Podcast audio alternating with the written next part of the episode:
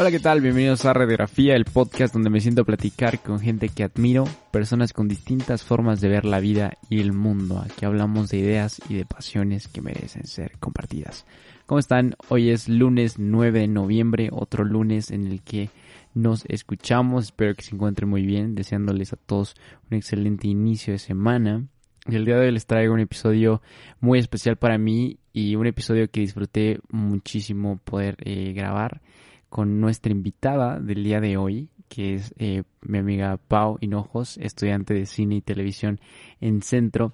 Y, digo que es un episodio especial para mí porque hablamos de algo que a mí me encanta y disfruto mucho conversar y, discutir acerca del cine y lo que es el cine.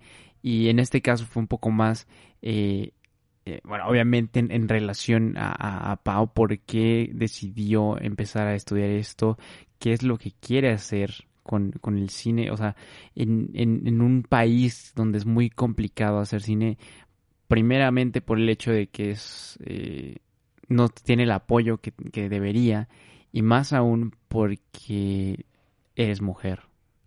Entonces ya de entrada, por el sistema en el que estamos metidos, eh, implica una desventaja ya de entrada, ¿no?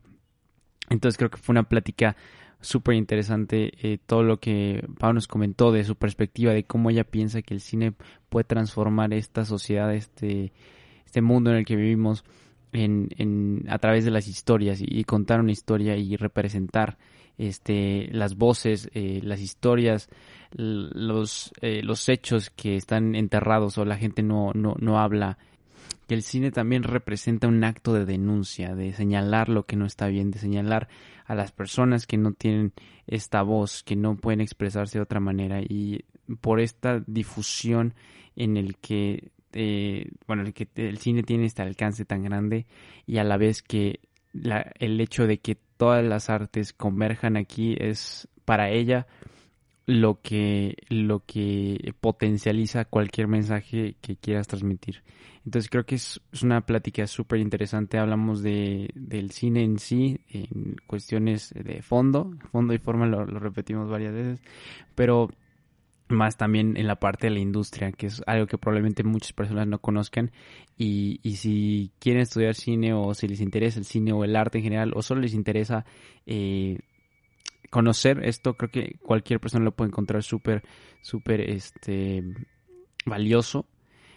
También, obviamente, eh, para todas las personas que, que se encuentren haciendo algo que pueda parecer muy complicado o imposible por el, el, lugar donde nacieron o por su género o por las limitaciones que tú quieras eh, y mandes, este, también vean que, que alguien tiene que hacerlo y vale la pena hacerlo porque nos, nos representa, nos representa lo que somos como seres humanos, a fin de cuentas, y todas estas dificultades hacen que todo valga la pena al final.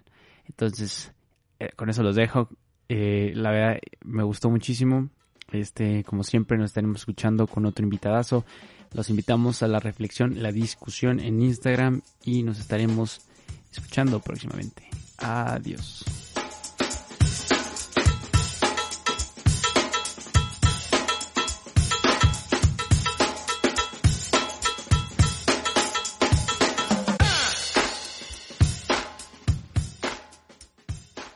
Hola, ¿qué tal? Bienvenidos a Radiografía, episodio número 14. Y el día de hoy me acompaña mi amiga Hilda Paulina Hinojos, estudiante de cine en la Universidad de Centro. Buenas noches, Pau, ¿cómo estás? Hola, muy bien, gracias por invitarme. No, gracias a ti por venir. Ya, ya tenemos como dos horas platicando fuera de cámara. pero, este, pero está bien. La verdad es que estoy, estoy, como te comentaba, estoy emocionado porque, pues finalmente eres la primera persona en este programa que, con la que voy a platicar de algo que me gusta mucho, que es el cine. Que muchas veces lo he tocado como tangente, tangencialmente. Pero ahora sí es como mucho más enfocado. Pero, o sea, lo que me eh, pareció interesante es que yo te conocí en una hace varios años en el intercambio y me sorprende mucho encontrarte en, en, el CCC, que es la escuela de cine a la que estamos aplicando ambos. Y, y, pues como te dije, ¿no? Me interesó mucho o sea, ¿qué es lo que te llevó a querer estudiar esto? Porque no, o sea, nunca me lo, o sea, yo no me lo, me lo imaginé, ¿no? Porque creo que me habías dicho que habías estudiado Derecho, que querías estudiar Derecho en, en ese momento. Entonces sí es como un cambio distinto y, y por lo que estuvimos platicando y por lo que estábamos platicando hace unos segundos, este, creo que ya estás súper, súper metida y te gusta mucho, pues esto del cine y se ve que te apasiona. Entonces, en este programa invitamos gente que es apasionada a lo que hace. Entonces, Pau, muchas gracias por venir y, y pues vamos a platicar un ratito más, a ver qué, a ver qué sale. Sí, muchas gracias por tenerme. La verdad, yo también estoy muy emocionada de estar en el programa. Ya he escuchado varios de tus podcasts y lo importante es traer temas relevantes a la mesa que muchas veces no hablamos este, en conversaciones, por así decirlo, eh, que van muy por encima. Y en este programa se invita a la reflexión, al análisis, a profundizar más acerca de todo. Y eso es lo que me gustó y por lo que me emociona estar contigo aquí.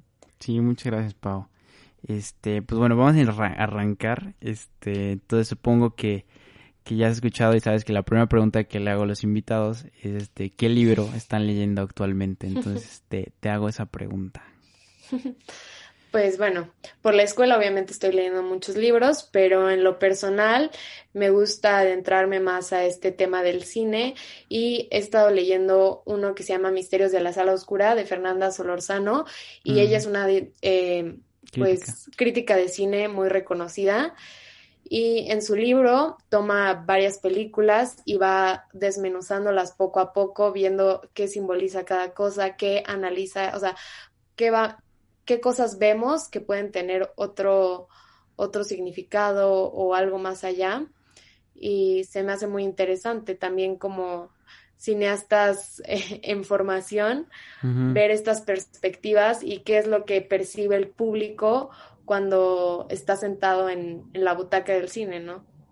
Sí, sí, sí, el fondo, ¿no? O sea, porque una cosa es forma y fondo, ¿no? Y sí, o sea, siempre es interesante saber cómo nos cuentan el qué, ¿no?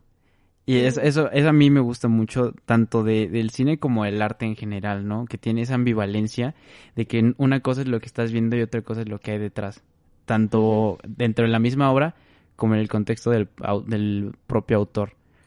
Entonces eso está, eso está chido. ¿Y lo, lo recomendarías para, para alguien que esté interesado en cine? Sí, yo siento que como críticos de cine en México, Fernanda Solorzano es una de las más importantes y reconocidas y tiene un amplio trabajo. Es una persona que ha investigado mucho, que aparte del libro tiene su propio programa. Entonces, eh, sí, sí recomendaría empezar por ahí, sobre todo en cuanto a críticas. Y también otro libro muy interesante que estoy leyendo esto para una clase, pero igual lo recomendaría, es uno que se llama El cine según Hitchcock, de François Truffaut, que es un director de cine de la nueva ola francesa. Y aquí, eh, no, o sea, esto es más interesante porque el libro de Fernanda es cómo ve el cine el espectador y esto es cómo ve el cine el director, ¿no? O sea, es meterte a la cabeza de Hitchcock, que fue uno de los directores que innovó en muchísimos campos y áreas, y ver qué es lo que estaba pensando él en ese momento y qué, cuáles fueron sus motivaciones para desarrollar ciertos temas, ciertas películas o para, o sea, enfocarnos en el diseño de producción en, de cierta manera o la cámara, o sea, todas sus decisiones. Sí, yo creo, yo creo que ese libro es una masterclass completamente de lenguaje cinematográfico. Sí. O sea, porque como tú decías, Fernanda puede estar diciendo el fondo, pero Hitchcock ahí en ese libro en particular está diciendo la forma. Sí, exactamente. Entonces el libro también está muy chido. Yo nunca lo terminé de leer porque llegué a un punto que dije, no, sabes que quiero ver todas las películas y irlo leyendo. Pero pues no, nunca, nunca me he hecho el tiempo y ya no lo terminé de leer. Pero sí, hay, hay, por ahí anda también. Este, y ahorita se me ocurrió preguntarte, este, ¿cuál es tu postura en relación con, con los críticos, con el crítico de arte, con el crítico de cine? Creo que es súper importante porque es como una persona que ya tiene una formación académica en torno al área, o sea, no es una persona que está juzgando el cine de me gustó o no me gustó, sino desde un plano eh, más objetivo, dice, ok, conozco el lenguaje cinematográfico, conozco los recursos y estoy o sea, dando mi postura en cuanto cómo los utilizó este director en específico en esta película. Y si no existen los críticos, tampoco existe el incentivo para mejorar, ¿no? O sea, en muchas veces entiendo que pueden ser como algo duros y lo que sea, pero yo siento que eso es lo que se necesita para que, o sea, bueno, siempre la retroalimentación es lo que motiva a la gente a mejorar. Entonces, sí, sí creo que es algo necesario y algo muy bueno para la industria que existan críticos. Yo siempre he pensado este que los críticos de lo que sea, de gastronomía, de deporte, de lo que sea, siempre, o sea, son como es como artistas frustrados, no sé si compartas. O sea, porque sí, o sea, pues eh, una parte, una parte es eso, de, o sea, crítico en el sentido de, de este, de, de estudiar el, el, arte, pero también hay, hay otra crítica que se, eh, que se dirige mucho más a, a, a, pues, a atacar, ¿no? O a, a, menospreciar, o, o sí, sabes, ¿no? Entonces, ¿tú qué opinas en ese sentido? En ese sentido, pues, o sea, sí difiero, porque creo que todas las críticas son constructivas, dependiendo de cómo te lo tomes, aun que sea un comentario peyorativo, que esté intentando hacer menos tu trabajo, puedes tomarlo de, quién, de quién venga, ¿no? O sea, objetivamente, sin tomártelo personal, pero sí decir, o sea, hay algo que le está molestando, algo que no le gustó, o sea, ¿qué puedo hacer yo para que mi película sea más accesible ah, para todo público, que a todos les pueda dejar algo? O sea, siento que la crítica mala no necesariamente viene de la envidia, sino que muchas veces sí son personas intentando transmitir, o sea, algo que, un sentimiento que, no sé, o sea, como que no se sintieron satisfechos con el mensaje, con tal vez con el subtexto, tal vez con la película en sí misma, y el hecho de que lo externen sirve para que pues exista una mejora. Sí, eso no se te olvide, porque te lo quiero preguntar más adelante. Este, pero bueno, ya un poco, un poco más en materia. Este, te quería preguntar ya para, para adentrarnos. O sea, yo lo comenté hace algunos episodios, pero este, Arturo Ripstein decía que hay dos películas en la vida de todo, todo cineasta. Que, que la primera es la película con la que te enamoras del cine. Y luego está la película que te hace querer hacer cine. Entonces te quiero hacer esa pregunta. Es más interesante saber qué piensas. Ok, pues yo me enamoré del cine a una temprana edad, entonces yo creo que la que más me gustó, o sea, la que me enamoró de, en el sentido de decir, quiero investigar qué hay más allá y no solo pues seguir viendo películas, o sea, quiero ver cómo se hacen, por qué se hacen, qué motiva a los realizadores, fue Super 8, creo que el director es J.J. Abrams y creo que también trabajó con Steven Spielberg. Ajá, ajá. Y eso me gustó porque, bueno, son niños haciendo cine y yo ahí tenía como 12 años y dije, bueno, es así es algo realizable, no necesitas tener algo grande, o sea, puedes empezar con lo más pequeño, con la cámara de tu celular o con la cámara de tu abuelo y ahí empezar a transmitir tus ideas o a hacer reportajes, o sea, no, no se necesitan cosas tan grandes como lo que yo me imaginaba, porque a esa edad yo pensaba en cine y pensaba en Hollywood y en los sets gigantes y eso como que, no sé, aterrizó mis sueños y dije, sí, es algo que está a mi alcance. Sí. Y la otra película que me motiva a hacer cine, esa era la pregunta, perdón. No, la primera es la que te enamoró, o sea, no sé por decir E.T., ¿no? Ajá. Vamos a decir un ejemplo. Y la otra es la que, que dices, terminaste y dijiste, yo quiero hacer eso? Ah, ok. Bueno, ya te lo había comentado fuera de, pantalla, pero ahora diciéndolo para todos, eh, lo que me motivó a decir yo, yo que, o sea, me gustaría hacer algo así, son las películas de Agnes Barda, es una directora de la nueva ola francesa, aunque no es considerada como tal de la nueva ola, porque bueno, o sea, ese término se empezó a utilizar gracias a unos críticos, bueno, seguramente ya lo sabes, pero ellos nunca mencionaban a Agnes Barda como parte de este grupo. Y se cree que esto era porque ella era mujer y estaba haciendo cine en momentos en los que pues no, no estaban acostumbrados a que una mujer hiciera cine. ¿no? Ajá. Entonces decían como, bueno, o sea, si estaba en tu trabajo, te vamos a apoyar, pero no te vamos a incluir en esta revista que era Cahiers du Cinema, no te vamos a meter como alguien de la nueva la francesa.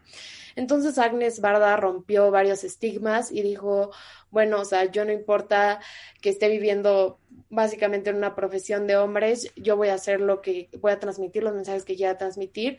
Y sus películas no son como tan em, tradicionales en el sentido de, pues, no sé, tres actos así súper bien planteados, sino que se enfocan más en sentimientos, en no sé, o sea, siento yo que ella se enfoca más en lo que está detrás, en lo que, bueno, ahorita decíamos, hablamos de fondo y forma, ¿no? O sea, yo creo que ella va más en el fondo, en el subtexto y explora más los temas y, o sea, se nota, cuando estás viendo una de sus películas, te transmite el sentimiento antes que, que estés preocupado por lo que está pasando en la trama.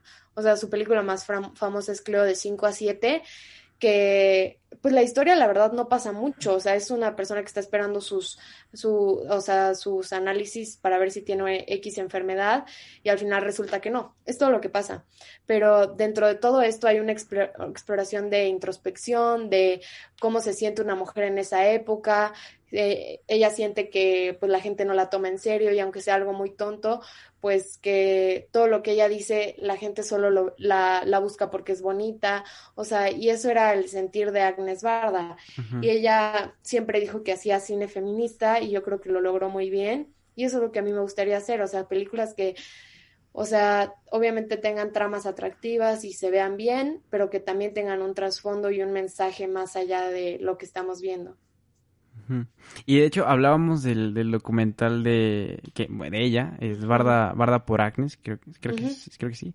Y este, y la verdad yo, yo lo vi y, no sé tú qué piensas, Pau, pero a mí me pareció, porque final de cuentas fue su última película porque murió este pues, justo después, no sé si lo terminó o, o, ya fue como póstumo, pero yo, yo me, me sorprendí muchísimo porque es, es este artista, esta artista eh, que, que, siempre tiene hambre, ¿no? O sea, que siempre quiere, o sea, que siempre está haciendo cosas, de que no, ahora ya no va a ser una película, pues voy a montar una exposición y, y, las cosas que, lo de las papas, no sé, no sé si te acuerdas lo de las papas, o sea, que, sí, sí me acuerdo. O sea, es como esto de, de siempre, eh, siempre crear, siempre tener esta hambre por seguir haciendo y seguir haciendo arte y seguir expresando algo y, y siempre es con el, con la intención de decir algo, o sea, no, no, es como no es superficial, o sea, siempre tiene que tener un, fondo. Entonces, no sé si podrías, este, bueno, para quien no haya visto el documental, se lo recomiendo, se lo recomendamos.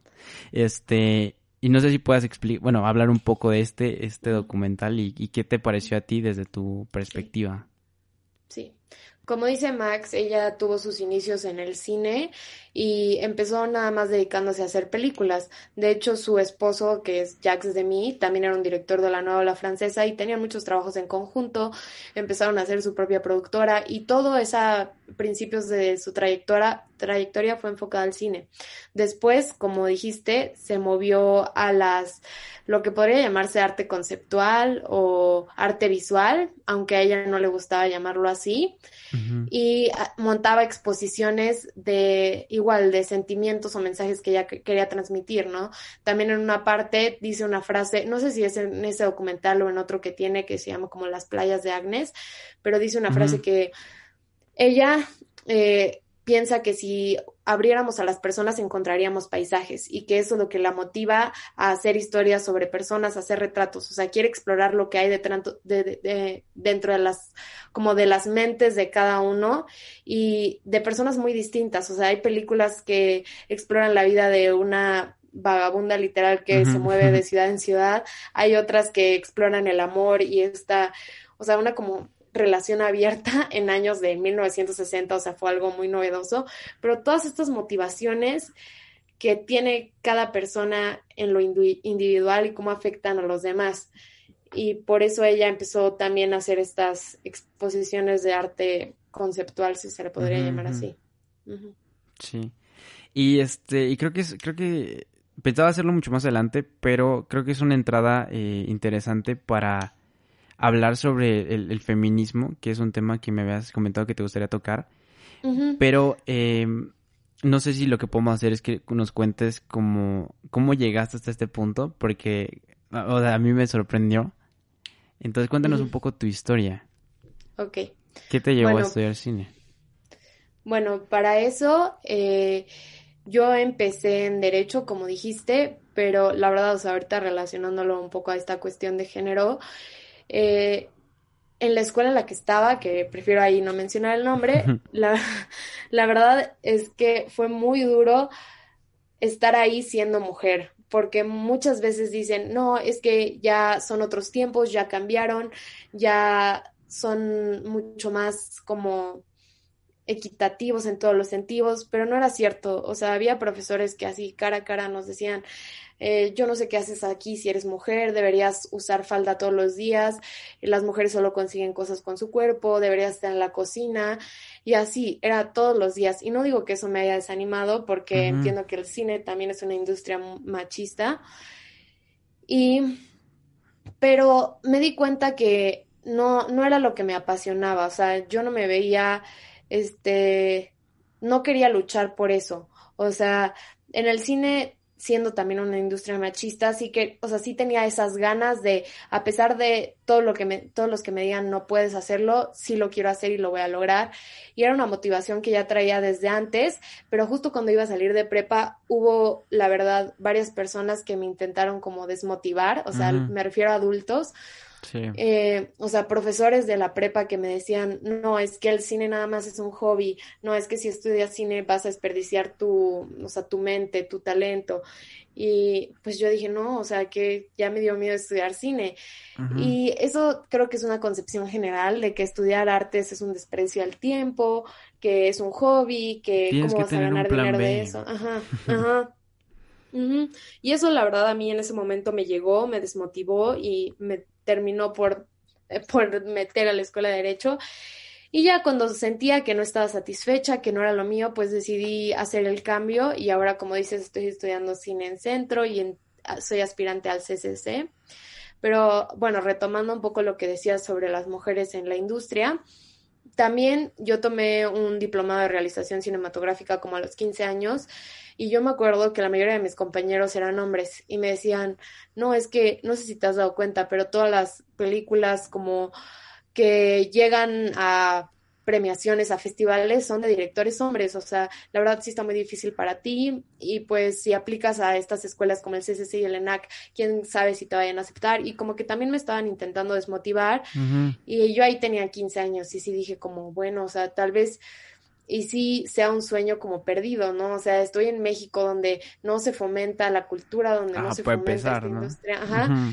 Y además soy la minoría, no, o sea, no hay manera de que lo vaya a lograr. Y ahorita ya, o sea, a pesar de que me digan eso, sí tengo toda la motivación para hacerlo, pero es una realidad que ha habido una falta de representación de la mujer en el cine, o sea, tanto en las historias, o sea, como personajes principales, como en lo que hay detrás, o sea, desde directores, guionistas, productoras, uh, todo lo que me digas, o sea, hace poco estuve en una entrevista con una actriz que se llama Verónica Langer, que es una actriz mexicana muy reconocida, y ella decía, o sea, a mí se me hace súper raro porque hasta en lo más chiquito veo falta de representación de mujeres, o sea, eh, he trabajado en, no sé, 50 películas y nunca he visto una gaffer mujer. O sea, ¿por qué es eso? Y la verdad, yo sí me lo planteé y dije, pues sí, o sea, ¿por qué es que en el Festival de Cannes hay 21 directores nominados a, o sea, no importa el premio, y solo tres son mujeres? O sea, sí es una falta de representación grande, o sea, y es obvia, ¿por qué la gente no está haciendo algo para cambiar las cosas? Y pues este año ya la academia, o sea, los que entregan los Óscares dijeron que no van a tomar en cuenta películas que no tengan como de personaje principal o a una mujer o a cualquier otro personaje que represente a una minoría, no necesariamente mujeres. No, Te quería preguntar de eso más adelante. Este, sí, que igual lo estamos abordando un poco tarde porque ya tiene unos meses, creo, unas semanas. Pero sí, ¿qué piensas al respecto de eso? O sea, brevemente le explicamos al... Bueno, ya, ya lo estabas platicando, entonces te, dejo continuar, nada más te queda decir eso. Sí, pues tiene sus pros y sus contras por un lado, qué bueno que se están tomando cartas en el asunto y que no se está dejando solo como bueno, hay una falta de representación, pues que se corrija con los pocos que están motivados a hacer un cambio, sino que ya una industria tan grande como es la academia, que pues básicamente está detrás de Hollywood y todo esto, ya dijo, oigan, algo está, está mal, o sea, dense cuenta pero lo que también es que se puede prestar a que solo se hagan historias de mujeres por hacer historias de mujeres, ¿sabes? Como, no, o sea, estoy buscando ser nominado, eh, voy a ser, voy a ser, aunque sea un director hombre con una perspectiva masculina, voy a hacer a mi protagonista una mujer porque quiero que mi película así pueda llegar a los premios. O sea, que no se hagan las cosas nada más por hacer, que se haya un trasfondo y que si se puso este requisito, eh, las personas que vayan a participar piensen y analicen y busquen realmente una representación justa. O sea, si voy a ser una protagonista mujer, buscar también que la, no sé, la guionista sea mujer, o sea, que haya perspectiva femenina como tal en la película y no solo hacer las cosas por hacerlas, porque también se presta para eso. O sea, o como esta película que ganó hace dos años o tres años el Oscar, Green Book, que fue muy parecida a, la de manejando a la señorita Daisy o algo así. O sea, que muchas veces se nota que lo dan nada más por representar a estas minorías y no porque la película haya sido algo algo nuevo. las nominaciones a Black Panther, ¿no? También puede ser otro ejemplo. Sí, como que muchas veces es nada más para mostrar, ok, miren si estamos siendo inclusivos y no realmente por ser inclusivos, que eso debería ser el objetivo.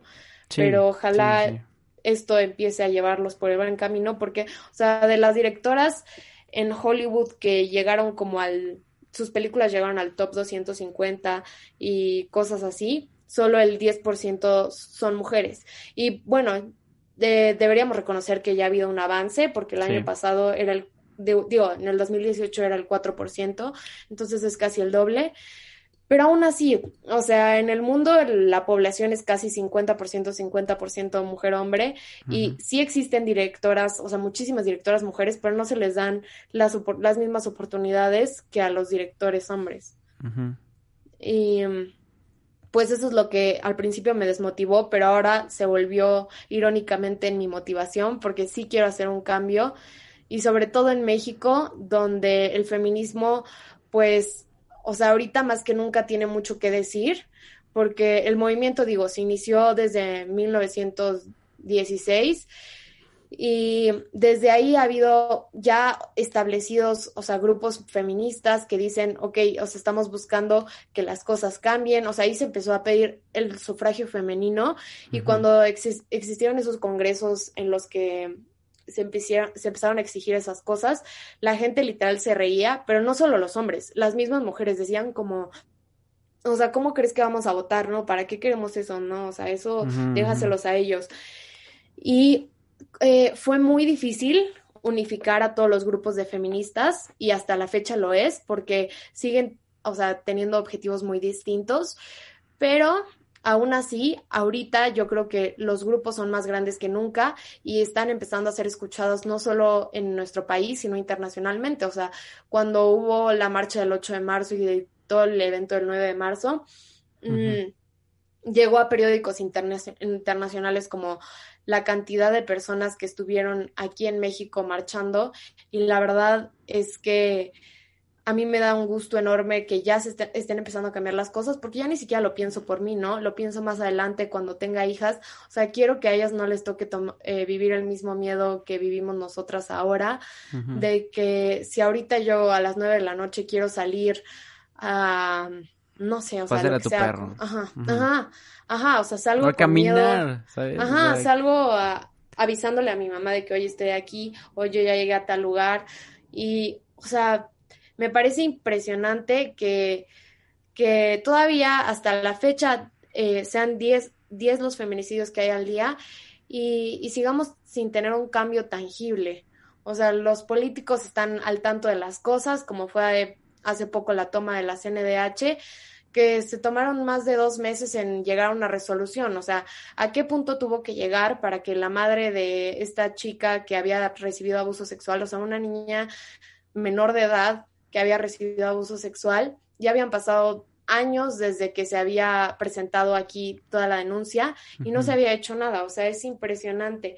El 90% de los casos este, de violencia o de feminicidios mm, eh, termina en impunidad y eso es lo que da coraje. La verdad, yo cada vez que veo las marchas, cuando vi lo de la toma de la CNDH, dije, ok, o sea, ya se nos agotaron las formas y estas son las formas ahora porque ¿cómo es posible que una madre con todo el dolor del mundo te esté exigiendo justicia por dos años, le das largas, llega a la, bueno, a la CNDH, le dicen, no, no te vamos a recibir hoy, y son largas y largas cuando no se está hablando de, no sé, o sea, de algo que no tenga importancia, sino es algo urgente, es un problema de atención urgente, e incluso la ONU ya puso cartas, o sea, ya tomó como las cartas cartas en el asunto diciendo como, oigan, en México hay un problema, esto es un problema grave, o sea, el gobierno debería estar casi en estado de emergencia porque no es posible que, que haya 10 feminicidios al día, o sea, suena hasta surrealista, o sea,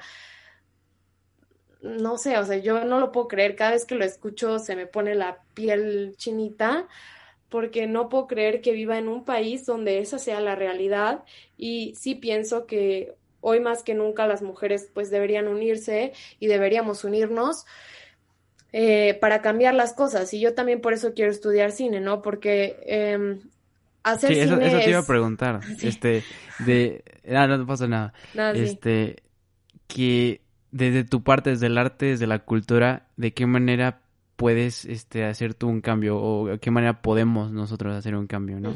o, o ser partícipes. O sea, las, demás mujeres que quieren eh, estudiar cine o que estén haciendo algo cultural como pintura, murales, este, poesía, literatura. O sea, ¿de qué manera el, la cultura para ti, en tu caso y en lo general, o sea, tiene esa, ese, esa posibilidad de lograr un cambio o de, o de igual y en un inicio no, no hacer un cambio, pero sí que tenga como un, objetivo de denuncia, por lo menos. Pues justo el cine documental sirve para transmitir historias de la realidad, o sea, así como el Sobre todo aquí en México. Y a mí me interesa mucho esa rama del cine. O sea, sí me gustaría tomar casos de quien quiera hacerlos públicos y representarlos en pues no sé, en un documental, tal vez en un compendio, tal vez hacerlo una película, pero yo creo que la mejor manera de transmitir mensajes es en la pantalla grande, o sea, en el cine, eh, en México hay, mm, creo que el promedio son dos películas y medio al año, pero para nuestra población eso quiere decir como 300 millones de espectadores al año. O sea, sí es una plataforma enorme y de todas las artes, los medios audiovisuales es la, la, más grande, al menos en México, o sea, la que más es utilizada. Entonces creo que por medio del cine los mensajes pueden llegar a más personas y no solo en México, o sea, eh, nosotros estamos viviendo en una realidad, pero esa realidad tal vez es desconocida para una persona que vive en Japón, para una persona que vive en Europa. Y cuando yo ya tengo un material tangible, una película, un, una obra de arte que no necesariamente tiene que estar relacionada al cine, una pintura, estamos transmitiendo nuestro sentir, o sea, no solo las cosas objetivas, no solo como el periodismo que dice, mira, está pasando esto, no, está pasando esto y nos está haciendo sentir así a todas las mujeres, está haciendo sentir así a esta madre que perdió a su hija. Mira cómo, o sea, mira el trasfondo, mira cómo están las víctimas. Y, o sea, siento que es una gran plataforma para dar visibilidad, visibilidad a todos estos casos. Y de hecho, ahorita creo que la próxima semana en Filming Latino va a estar la muestra internacional de mujeres en el cine y la televisión. Y ahí justo se van a enfocar en el feminismo y quieren utilizar varias películas, cortometrajes, etcétera, que ya, bueno, ya están filmados, obviamente, que traten estos temas. Entonces creo que es una buena oportunidad para empezar a ver cómo cómo es que el cine es una herramienta para dar visibilidad a las a estas como pugnas sociales y a estos a esta búsqueda de justicia. Yo creo que es un gran portavoz. Eso, eso en la parte de, de difusión, ¿no? De, forma.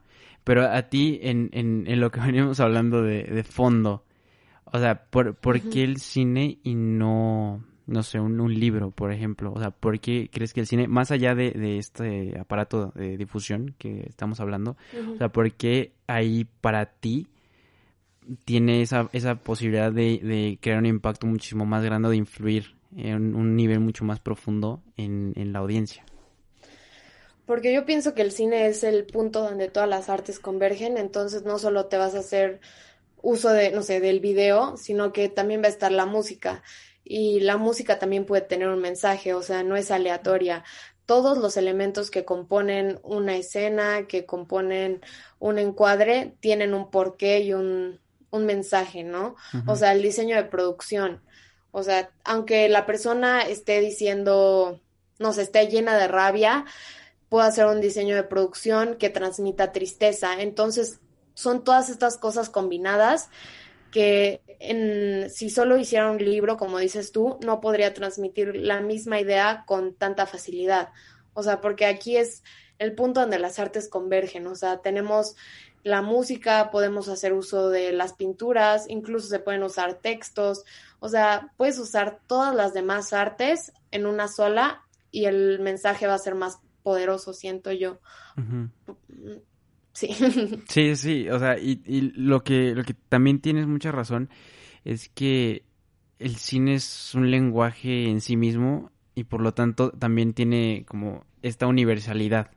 Porque, no sé, me acuerdo hace, hace un rato, este, platicando con un amigo de, de Parasite, de hecho, este, me está diciendo, oye, este, eh, la otra vez estaba platicando con mi papá y me dice, este, ¿cómo es posible que, que una película coreana me, me, me, me, transmita a mí, que soy papá, ¿no?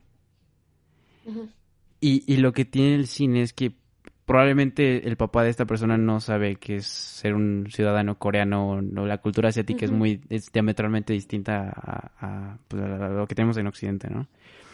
Pero es, eh, o sea, la cuestión de ser padre, de tener hijos, de, de, pues de luchar por, por darle algo a tu familia, ¿no? Por, por, por este, eh, bueno, en este caso específico de, de, Parasite, ¿no? De, de, pues, de que estás viendo que tu hijo está muriendo, ¿no? O sea, esas son cosas universales. Y eso es lo que, lo que retrata el cine, ¿no? A final de cuentas, esta condición humana. Y, y por eso también estoy de acuerdo contigo en esa parte que dices que, que por, por más que sea un, una historia o un caso este, en México, en, Oaxaca, en Monterrey, en donde sea, tiene esa universalidad de hablarle a quien sea en cualquier parte del mundo. Sí, pues justo con lo que comentas es algo que nos ha dicho mucho nuestro profesor de guion, porque dice que al construir una historia primero debes tener un concepto en mente, un subtexto, que va a ser el tema central de tu historia. Y este debe ser como dices, lenguaje universal. O sea, debe ser algo fácil de entender hasta para un niño. O sea, como si quieres hablar de la esquizofrenia, está bien, pero eso ya va a ser tu texto, ya va a ser algo en específico. El subtexto es la enfermedad, porque la enfermedad la puede entender alguien en China, alguien en Japón, alguien en México y un niño de cinco años, así como un señor mayor. O sea, primero se define un tema que es lenguaje universal y puede ser, no sé, el amor. Luego va a existir un conflicto que se va a oponer a ese tema, va a ser lo contrario, puede ser el odio, el rencor. Y pues obviamente el personaje principal tiene que llegar a un, a un cambio, a una transformación.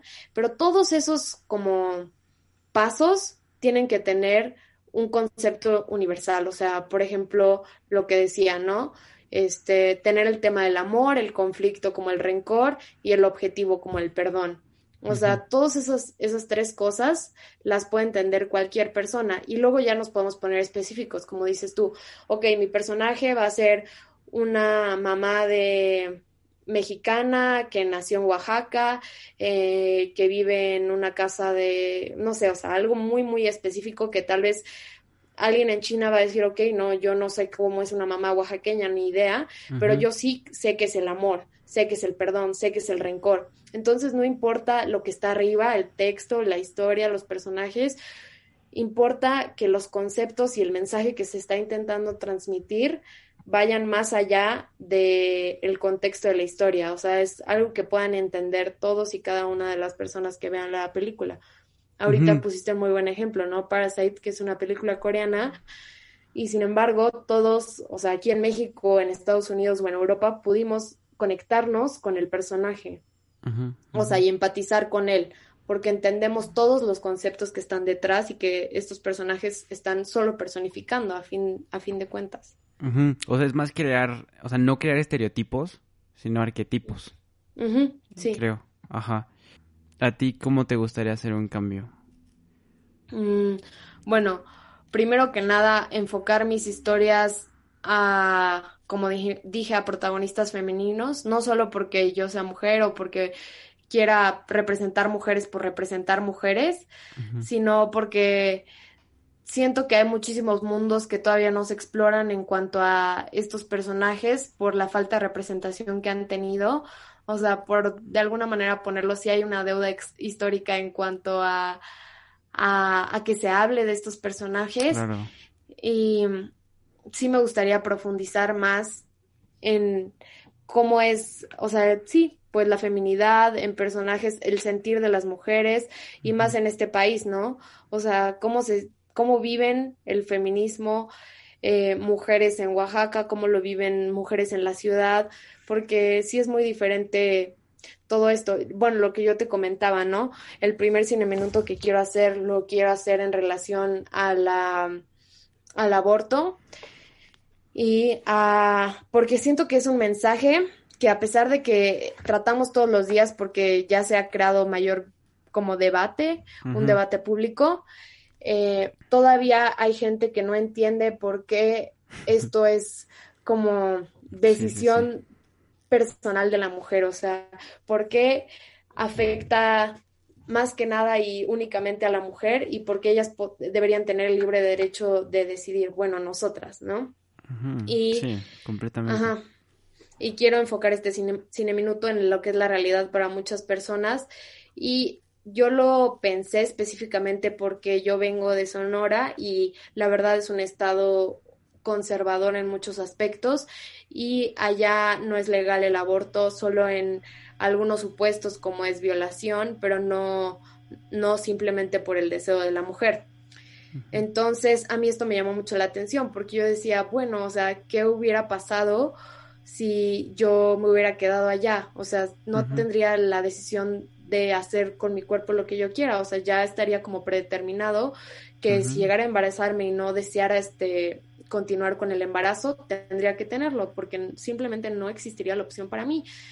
Y em, imagino como esa impotencia, ese terror, ese sufrimiento, y ahorita también platicaba que en ese corto quiero transmitir el mensaje de que en México se practican más de un millón de abortos al año y más de la mitad son en clínicas clandestinas. A mí eso me impactó muchísimo porque una clínica clandestina pues está poniendo en riesgo la vida de la mujer.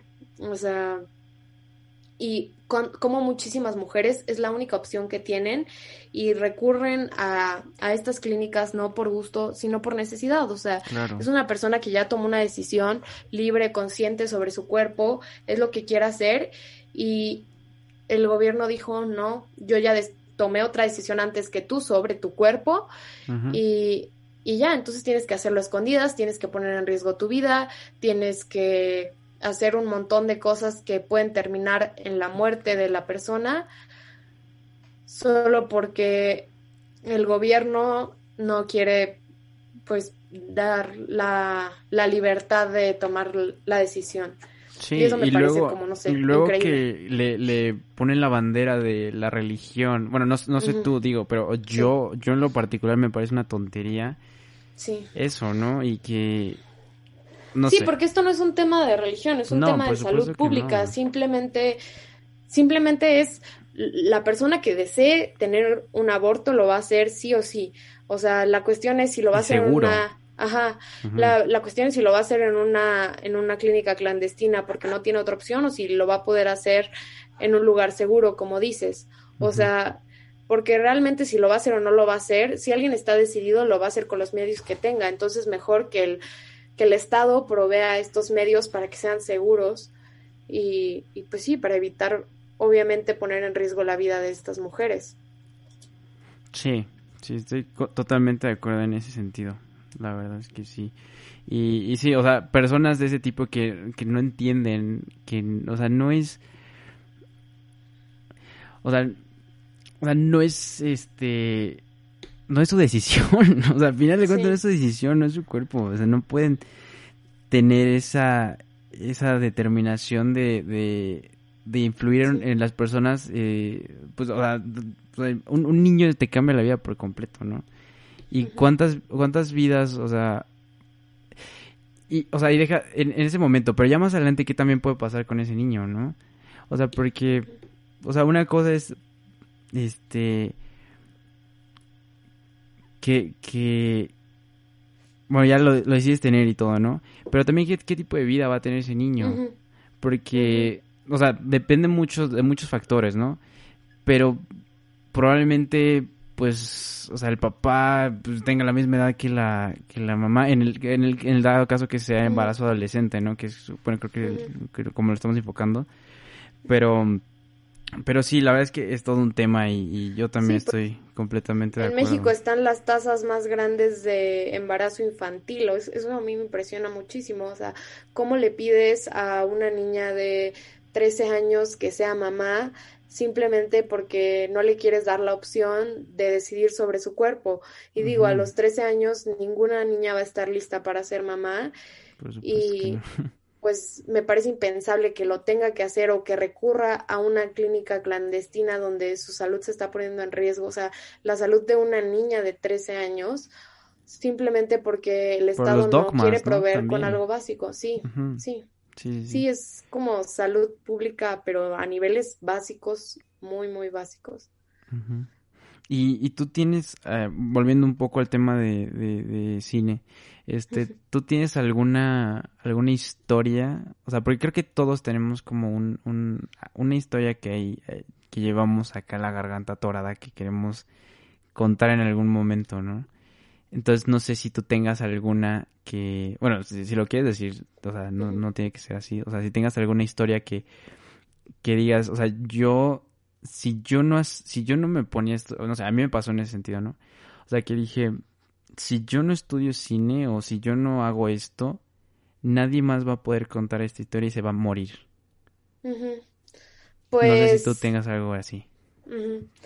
Pues sí tengo varias ideas, pero como tal lo que mencionas se me ocurre en cuanto, bueno, el abuelo de mi novio es compositor, se llama Fernando Cataño, al igual que mi novio, pero bueno, él es un es, escritor y es compositor y es uno de los compositores de orquesta más importantes en México porque es uno de los pocos que hay y más para su época que fueron como los años 40, 50, 60, todo eso. El punto es que eh, él ha escrito muchísimas partituras, eh, no solo para orquesta, sino para ballet, ópera, etcétera. Y cuando lo conocí, él me dijo, es que yo tengo una ópera de un personaje que se llama este Meshi y es poco reconocido, pero es una figura muy importante en el Imperio Azteca que tuvo una participación este pues muy relevante para la conquista en México, pero no se ha investigado mucho de él. Cuando él trabajaba en, algo como la Secretaría de, Cultura, no sé si era eso en específico, e hicieron una investigación de este personaje y a él le encargaron escribir una ópera. Pero cuando la iban a, a, montar ya como tal en el auditorio, lo que fuera, dijeron, ¿sabes qué? Esta obra, esta ópera nos va a costar 5 millones y no tenemos el presupuesto en este momento. Entonces la ópera terminó en un cajón y ya nunca vio la luz del día.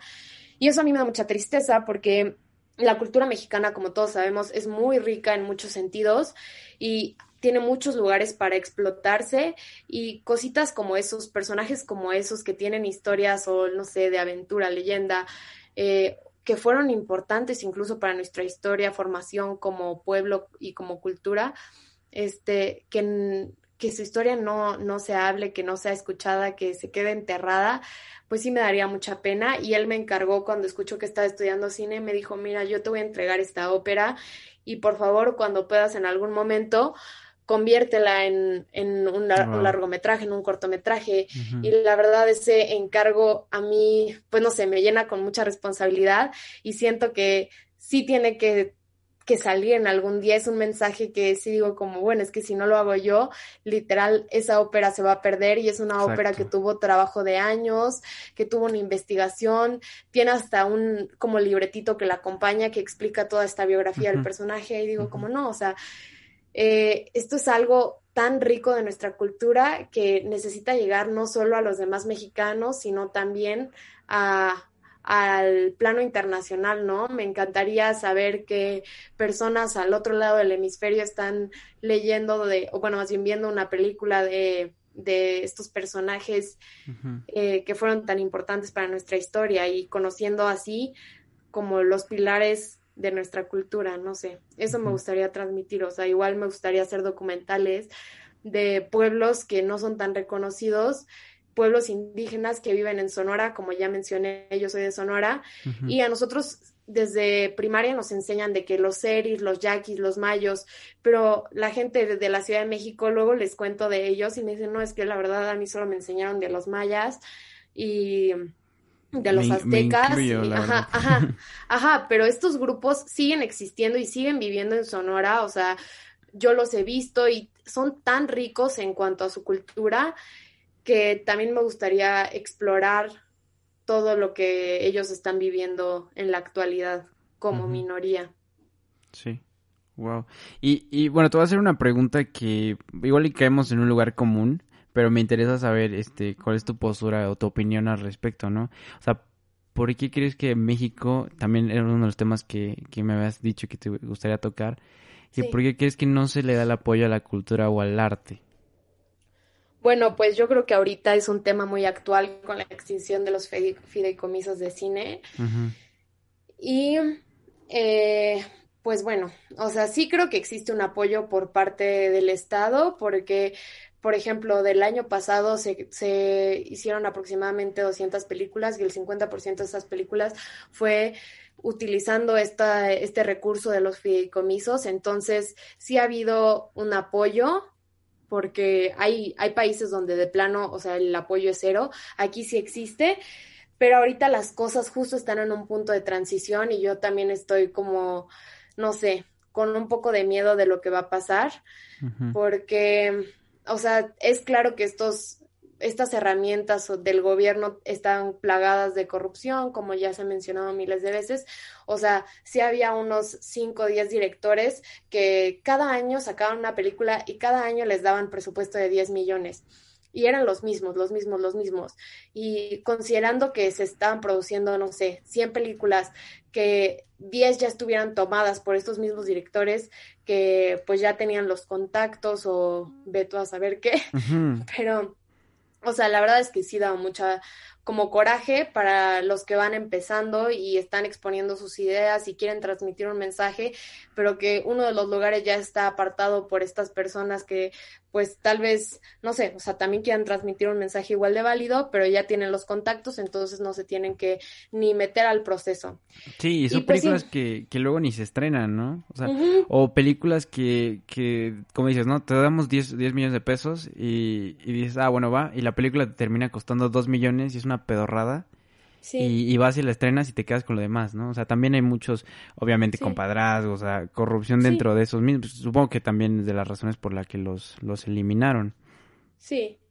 Pero, Aunque de igual forma yo no creo que haya sido la solución, porque, bueno, sí se está hablando de crear un nuevo programa presupuestario, pero todavía no, no está establecido. O sea, yo creo que esto es algo que debería estar ya. O sea, eh, cuando se extinguió el primer fideicomiso de cine, que creo que era el Foprocine, dijeron que lo iban a combinar con el otro, que era Fidecine, y que, o sea, sí iba a seguir existiendo un apoyo, pero ahora sí ya los eliminaron todos y nos dejaron con manos vacías. Igual el IMCINE, como para calmar ansias, ha estado diciendo, no, sí vamos a hacer otro, otro apoyo, solo ahorita estamos como que renovando el proceso. Lo que yo pienso es que deberían cambiar todo desde cero, desde la legislación, o sea, las leyes que, o sea, sobre todo el problema yo creo que está en, como tú dices, la exhibición y la distribución, porque sí se están haciendo películas, o sea, 200 películas para un solo país son muchas, porque, o sea, igual, este, no sé, o sea, sí son muchísimas. Ese no es el problema, películas sí hay. El problema es que no se les da la distribución necesaria. O sea, comentaba al principio del, podcast que hay 300 millones de, espectadores eh, en, en, México, ¿no? Pero solo 30 millones vieron una película mexicana en el año 2019. O sea, eso es el 10%. Y es impresionante cómo una película extranjera, como fue hace poco, no sé, Toy Story 4, puede recabar más que todas las películas mexicanas juntas en un año.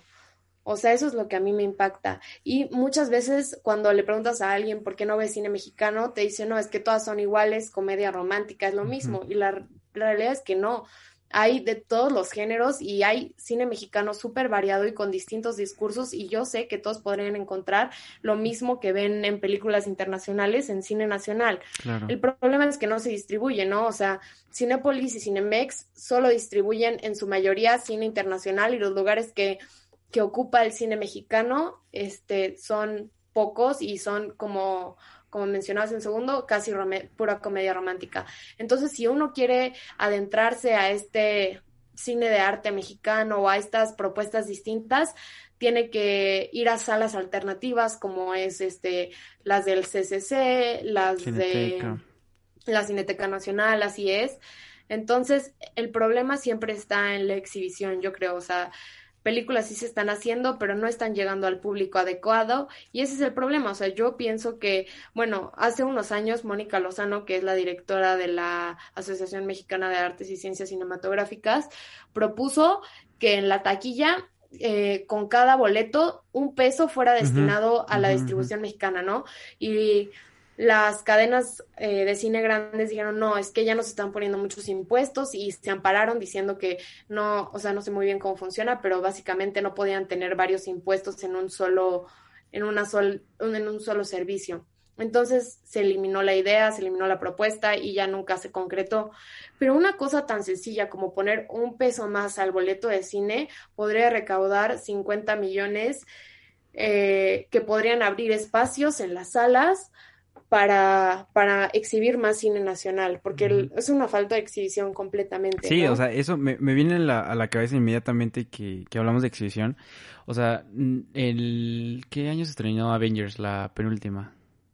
Creo que en el 2018. 2018.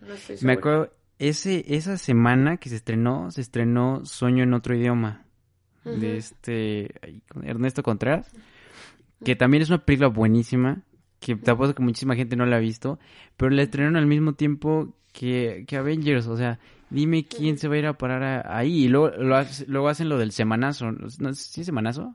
No, me acuerdo cómo se llama, pero es así de que si en, en unas, o sea, te dan así por ley, te tienen que dar como una semana o tres semanas, no recuerdo bien.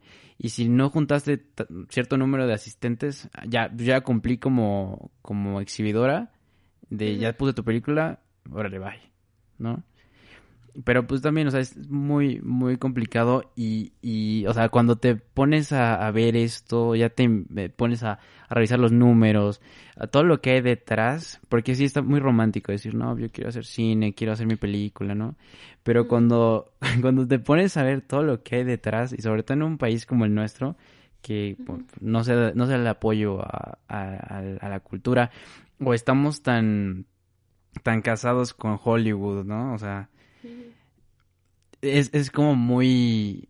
Para muchas personas es como muy, este... Te, te bajonea, ¿no? O sea, pues dices... O sea... Sí. ¿qué, qué se Yo también me sentía desmotivada al principio. Sí, sí, sí. Pero creo que el, el, hecho está en decir, no, o sea, también hay historias aquí que valen la pena y, y hay una forma, tiene que haber una forma de, de, si bien no voy a hacer este, digo, no voy a hacer Spider-Man, no voy a hacer este Avengers, obvio, pero sí tiene que haber alguna forma de, de conseguir este, pues esto, ¿no? Y que haya interés, porque historias hay, historias evidentemente hay, y hay gente con muchísimo talento, con muchísimas ganas, con muchísima pasión. Entonces nada más es cuestión de encontrar esta forma, no sé, no sé qué opines tú.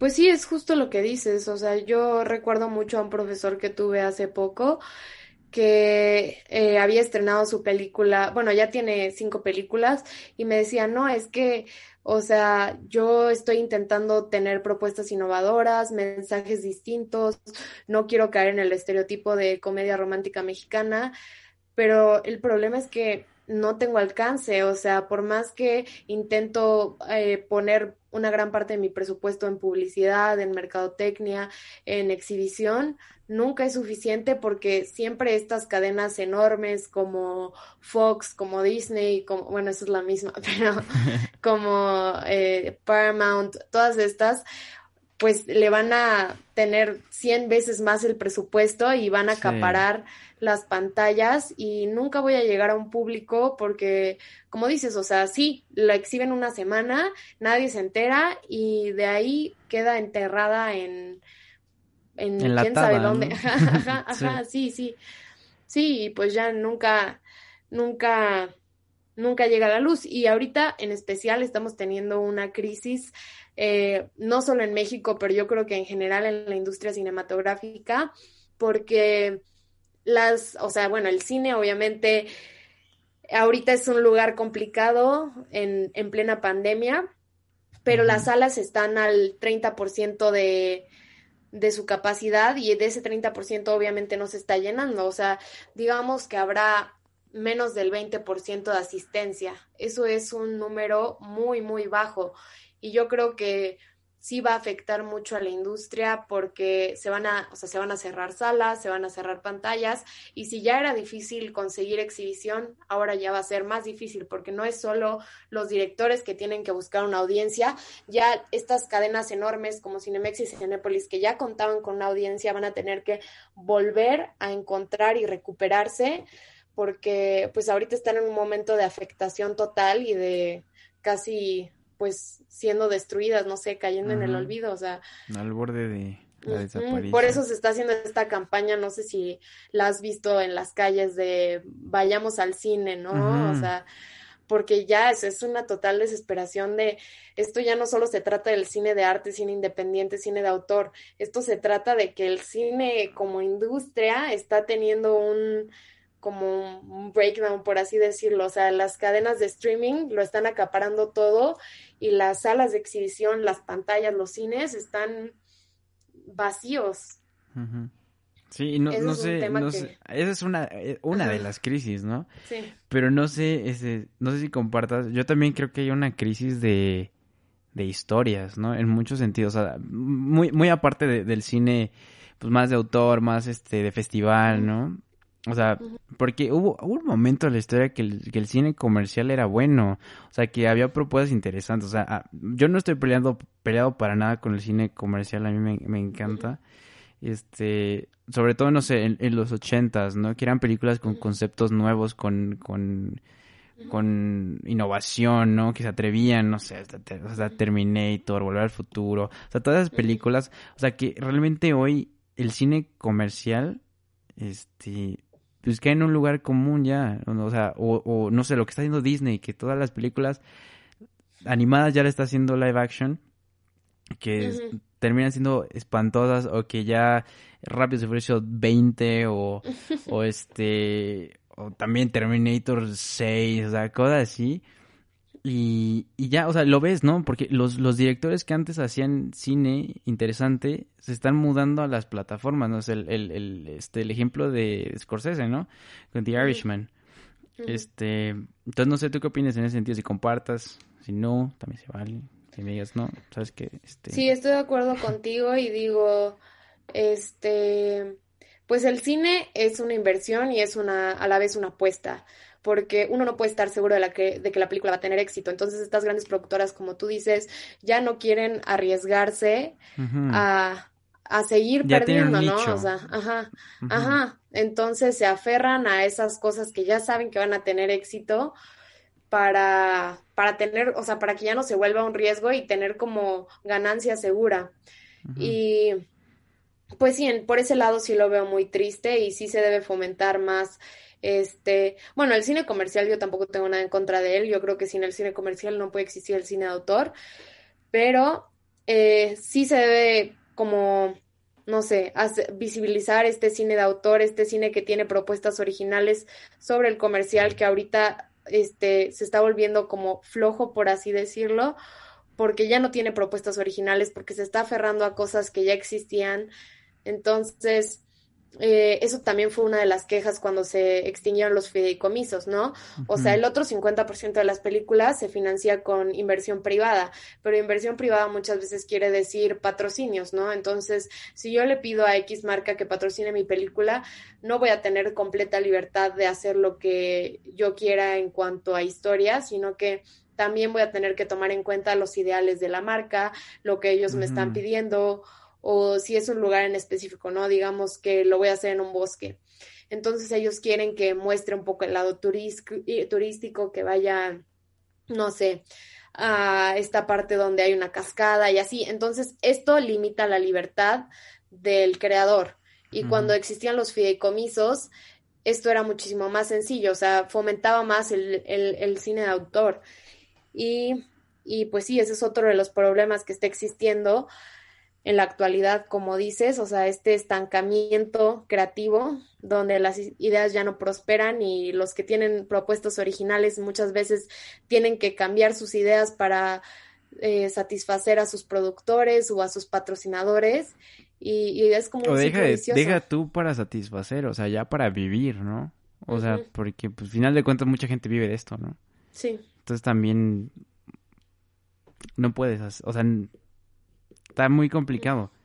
Entonces, ya después de toda esta este, tragedia de la que venimos platicando, este, yo te quiero preguntar ya eh, para cerrar este bloque, ¿por qué quisiste estudiar entonces cine? ¿O por qué, por qué vale la pena entonces? O sea, tú, tú, o sea, ¿por qué, por qué, por qué vale la pena estudiar este, en un, ambiente cerrado, ¿no? Que muchos, eh, que es muy elitista, que hay mucha mano negra, que que no se le da el apoyo, ¿no? que ahora mucho menos, que está en una crisis creativa, que en una crisis eh, pues, de industria, ¿no? De que pues, no hay de exhibición. O sea, ¿por qué en un momento tan complicado, por qué tú, tú, Paulina, por qué quieres hacer cine?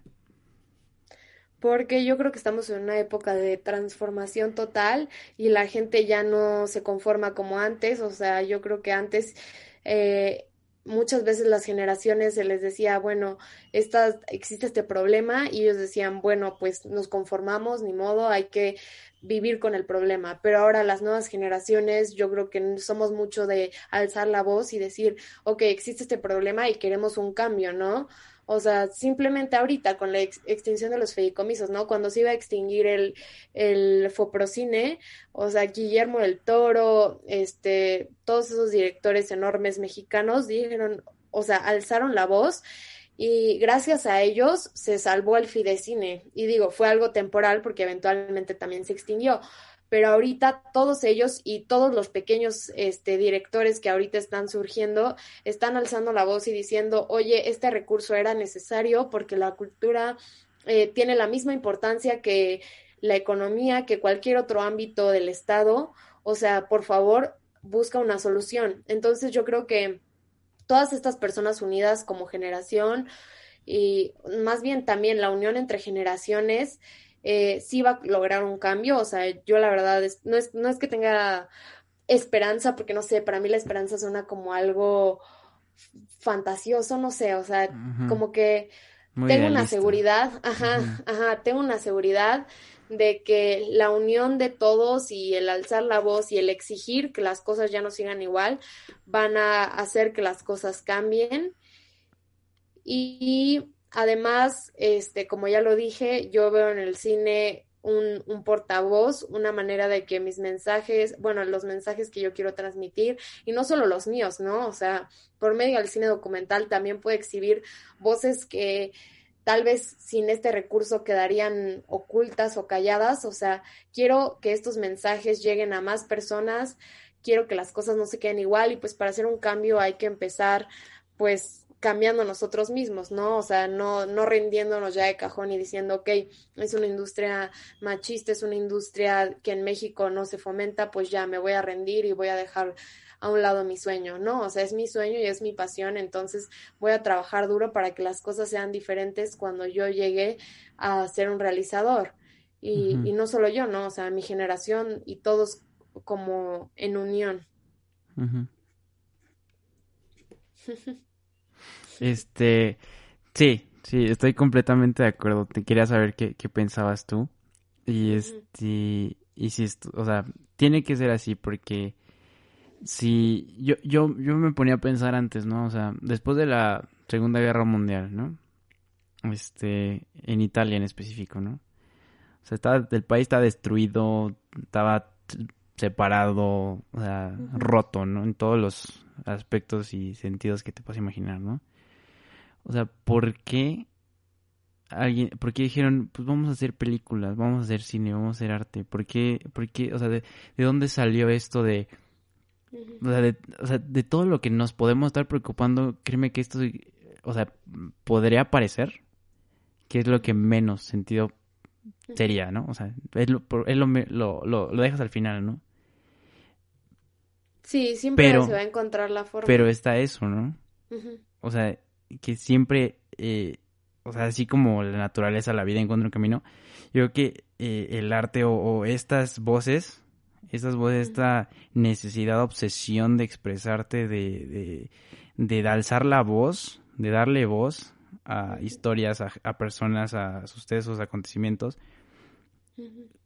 O sea, al final de cuentas es, este, pues hablar de lo que somos, ¿no? De que somos seres humanos y las historias las llevamos en cualquier parte, ¿no? O sea, todos somos historias y todos estamos contando historias todo el tiempo. Entonces, una necesidad humana y por todo eso, por todo eso lo que acabamos de mencionar, es por lo que vale la pena, ¿no? Por, por, por todas las injusticias, por todas las desigualdades, porque no se puede, porque, porque puede parecer imposible, pero por eso mismo es que se tiene que hacer, alguien lo tiene que hacer. Entonces, sí, estoy completamente de acuerdo contigo. Entonces, este, bueno, ya, ya, ya lo voy a dejar ahí en esa parte. No sé si, bueno, tú algo más que quieres agregar antes de pasar ya a la, este, em, la parte final.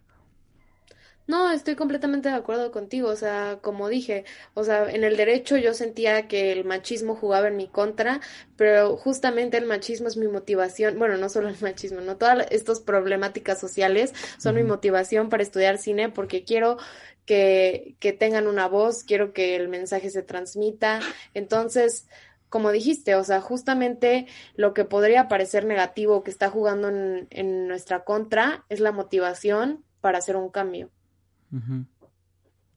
Perfecto. Y ya, ahí, es, me gustó cómo quedó, entonces ahí lo vamos a dejar.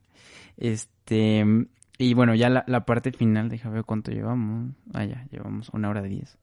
Este, bueno, como sabes, este, siempre que termino un episodio les pregunto a los invitados que recomienden tres obras de arte, tres piezas de arte.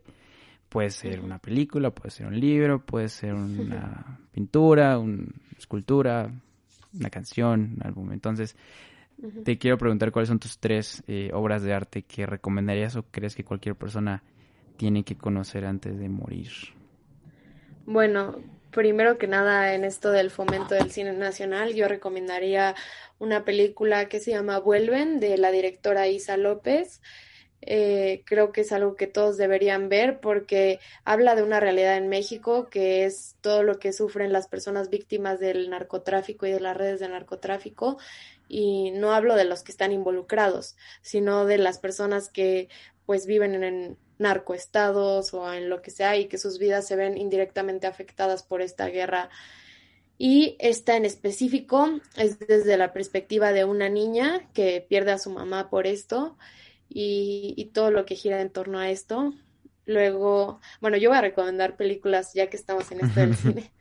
Luego también pienso, bueno, ahora que dijiste lo de lo de Italia, me vino a la mente una película que a mí me gusta muchísimo y me inspiró bastante del neorrealismo italiano que justo se realizó después de la guerra, que es Ladrones de bicicletas de Vittorio de Sica. Y pues ahí era un momento de total desesperanza, de que la población italiana estaba en, bueno, ahora qué hacemos, ¿no? Todo lo que conocíamos quedó destruido. Y esta es una película que relata la historia de un padre que después de la guerra y de haber perdido todo, está intentando reconstruir su vida para darle un mejor futuro a su hijo. Y, bueno, es toda la lucha del padre. Y bueno, ya no digo más para no, no, no, no, no ajá, ajá. Y pues lo último, sería de mi director favorito, Ingmar Bergman, mi película favorita que es Gritos y Susurros. Y aquí hablando un poco más, no tanto del texto, sino del subtexto, lo que hay detrás. O sea, las películas de Bergman yo creo que traen muchísimo mensaje. Él le gusta explorar esta dualidad vida-muerte. También está... silencio de Dios. Sí, exacto. O sea, él se cuestionó muchas veces si Dios existía como tal y esto lo plasma en sus películas, este escepticismo, pero a la vez esta fe. O sea, siento que es mucho de dualidades y, y esta película es muy interesante porque explora la relación de tres hermanas, una que está al borde de la muerte y cómo esto ha afectado a las otras dos. Entonces, Sí, esas serían las tres. Y bueno, adicionalmente solo quiero recomendar la plataforma Filmin Latino, que ahorita promoviendo el cine nacional tiene muchísimos festivales, como el que acabo de mencionar, de la muestra internacional de cine de mujeres. Pero bueno, o sea, yo creo que muchas veces decimos, ok, sí, estas películas no están en el cine, entonces ¿dónde están? Bueno, Filming Latino es como Netflix, pero de películas mexicanas, entonces yo creo que podría ayudar a, o sea, como que a que estas películas lleguen a más personas, entonces recomiendo mucho esta plataforma. Muy bien, Pau. Este, y pues bueno, ya, ya nada más para terminar, eh, ya antes de la despedida, me gustaría decir esta frase que, te había comentado antes, que me había gustado mucho, que es de Frank Capra, que es un director que, que admiro mucho. Y dice, solo los atrevidos pueden crear, solo los temerarios pueden hacer películas, y solo los moralmente valientes son dignos de hablarles a sus semejantes por dos horas bajo la oscuridad. Y yo creo que eso es un buen resumen de todo esto que estamos intentando transmitir. Ya casi suelto una lágrima. este, pues bueno, Pau, pues muchísimas gracias por, por tomarte el tiempo de estar aquí y platicando conmigo y platicarle aquí a la audiencia. Y este, pues bueno, te deseo obviamente muchísimo éxito. Se ve que, que te gusta y te apasiona y créeme que, que los que hacen lo que aman y lo que les apasiona están condenados a, hacerla donde sea y como sea. Entonces, este, pues muchas gracias por estar aquí y por, por esta plática y espero que, que todos los que escucharon esto, todos los que no, igual y no quieren estudiar cine, pero que, que quieren hacer algo que pueda parecer imposible por el contexto donde estén, este, que lo hagan porque vale la pena simplemente hacerlo. Entonces, pues, muchas gracias. Gracias a ti por haberme invitado y por esta plática que también creo que incita a la reflexión y sobre todo una situación que nos afecta a todos, ¿no? Como dices, estudiemos cine o no, creo que todos hemos tenido una cercanía con la industria y también lo que está pasando en México en cuanto al feminismo son cosas que a todos nos competen, estemos relacionados o no. Entonces espero que este espacio pues sí fomente la reflexión y el análisis y que estos temas se sigan tocando y se sigan discutiendo. Perfecto. Pues muchísimas gracias, Pau. Muchas gracias a todos los que nos están escuchando. Como siempre, nos escuchamos el próximo lunes con otro invitadazo, invitadaza. Y eh, pues bueno, buen amor, buena vida, buen trabajo. Adiós.